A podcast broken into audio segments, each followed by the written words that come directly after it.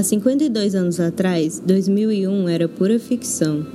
Na virada do milênio e início da era 2000, a Odisseia no espaço mobilizou a Terra, tornando a ficção cada vez mais próxima da realidade.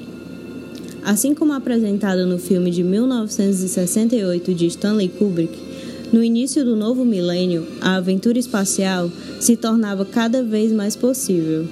E definitivamente, a década de 2000 foi um período de grande start nas missões de exploração espacial.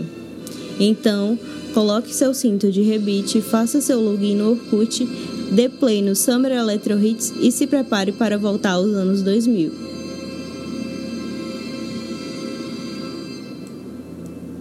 Criticada por muitos, a década de 2000 tem inúmeras características extremamente particulares e icônicas. O século XXI começou com muita expectativa. Será que o bug do milênio provocaria uma pane nos computadores? Viveríamos como a família Jetson? Usaríamos roupas prateadas? De fato, a tecnologia nos dá a sensação de que moramos no futuro. Habitamos um mundo onde as redes sociais, livros digitais, trens super rápidos e televisões 3D são a realidade. Quase tudo que percebemos como mudança está associado de alguma forma à tecnologia. Mas a principal mudança provocada pela tecnologia foi a maneira como nos comunicamos através dela. Graças às redes sociais, hoje todo mundo, ou quase, é um ser virtual que viaja por qualquer ambiente global. Basta ter a curiosidade de buscar que a internet mostre o que você quer saber. Qualquer pessoa é um produtor de conteúdo, não existem mais filtros. Essa é a marca que a primeira década dos anos 2000 deixou um ser que busca pela individualidade dentro de um universo que lhe permite ser qualquer coisa. Quem foi, quais paradigmas quebrou e que legado nos deixou a geração da primeira década dos anos 2000? Temos, entretanto, que ser sóbrios nessa análise e descobrir que essa década se trata de uma evolução e não uma revolução. Todas as tecnologias são extensões de tecnologias anteriores, fato que aconteceu também na moda, na música, na política, onde quase todas as tendências se estruturaram a partir de um grande lençol de retalhos do passado. O que mudou nessa década é que nós conseguimos prever para onde a tecnologia vai nos levar. Se essa geração é melhor do que a que construiu os anos 90, 80 ou 70, ninguém vai saber. O fato é, o homem tem tendência a ser saudosista uma não foi melhor ou pior do que a outra. Todo mundo contribuiu para formar o mundo como ele é. A década de 80 foi lembrada como a era do otimismo. As pessoas se vestiam com cores e faziam músicas alegres. Os anos 90 foram marcados pelo pessimismo, artistas com letras melancólicas e roupas minimalistas.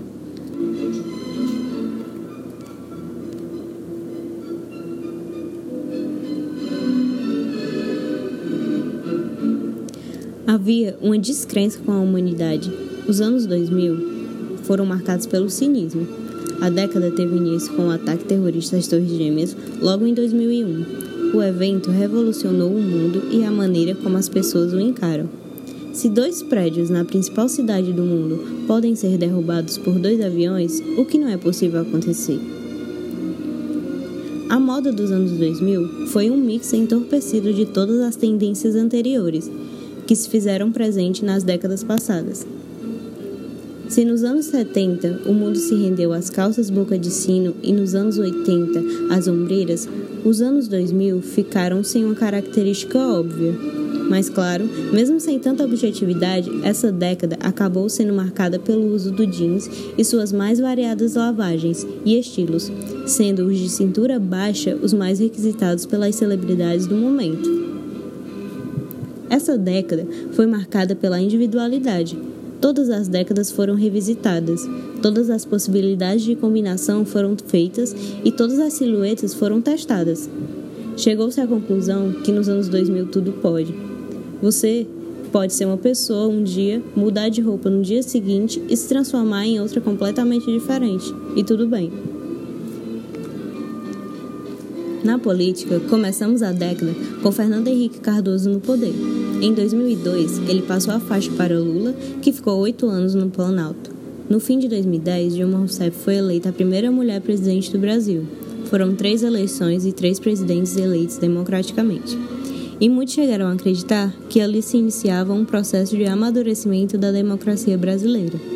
Hoje, a gente sabe que tudo não passou de uma mera ilusão e que os mesmos fantasmas do passado ainda assombram o nosso sistema político do presente. No mundo do entretenimento, a curiosidade sobre a vida dos artistas sempre existiu, mas o século XXI expôs as celebridades a um nível nunca visto. Primeiro, surgiram os blogs especializados que contratavam paparazzis para perseguir atores, atrizes por todos os lados. Personalidades como Paris Hilton, que não tinham profissão, viraram celebridades em tempo integral.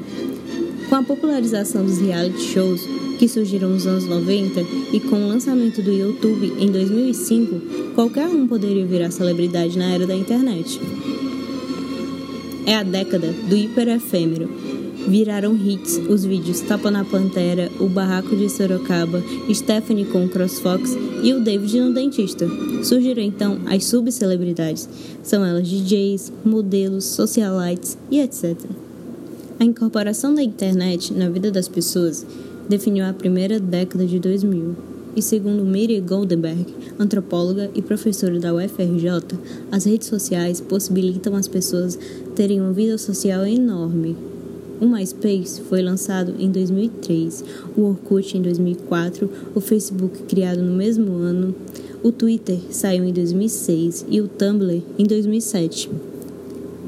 As indústrias da música, comunicação, moda e outras tantas tiveram que se adaptar a um mundo conectado.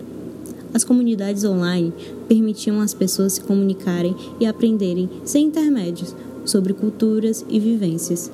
Não há mais necessidade de ter muito dinheiro e uma empresa para lançar alguém ou alguma coisa no mundo. Basta um computador e uma plataforma digital. Inclusão é um termo que pode ser aplicado para uma geração inteira que passa uma parte considerável do seu tempo produtivo trabalhando com pessoas do mundo inteiro em comunidades online.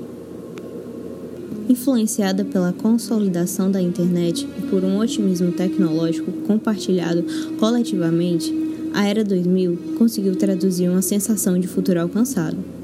Nos mais diferentes setores de produção de bens de consumo, mobiliário, telefones, móveis, computadores e peças do vestuário, reverenciam o design utilitário, a sobreposição com elementos translúcidos, o uso de cartela de cores metalizadas e gradientes tecnológicos, confundindo os limites entre a realidade e a ficção científica. O fato da era 2000 ser cronologicamente recente torna a escolha de reempregar seus elementos estéticos, ainda frescos no imaginário coletivo, no design de moda contemporâneo, algo peculiar. Em uma sociedade pautada pela novidade, o que motivaria a apreciação de produtos de moda possuintes de uma estética difundida massivamente e saturada há pouco tempo? As tendências que estouraram no início do novo milênio foram e são revividas também depois da virada da primeira década dos anos 2000 reforçando ainda mais a ideia de que perseguimos o futuro olhando para o passado. No próximo episódio dessa série de vídeos sobre os anos 2000, vamos discutir um pouco mais a fundo as questões internéticas e tudo que ela influenciou nesse novo tempo, que já é passado.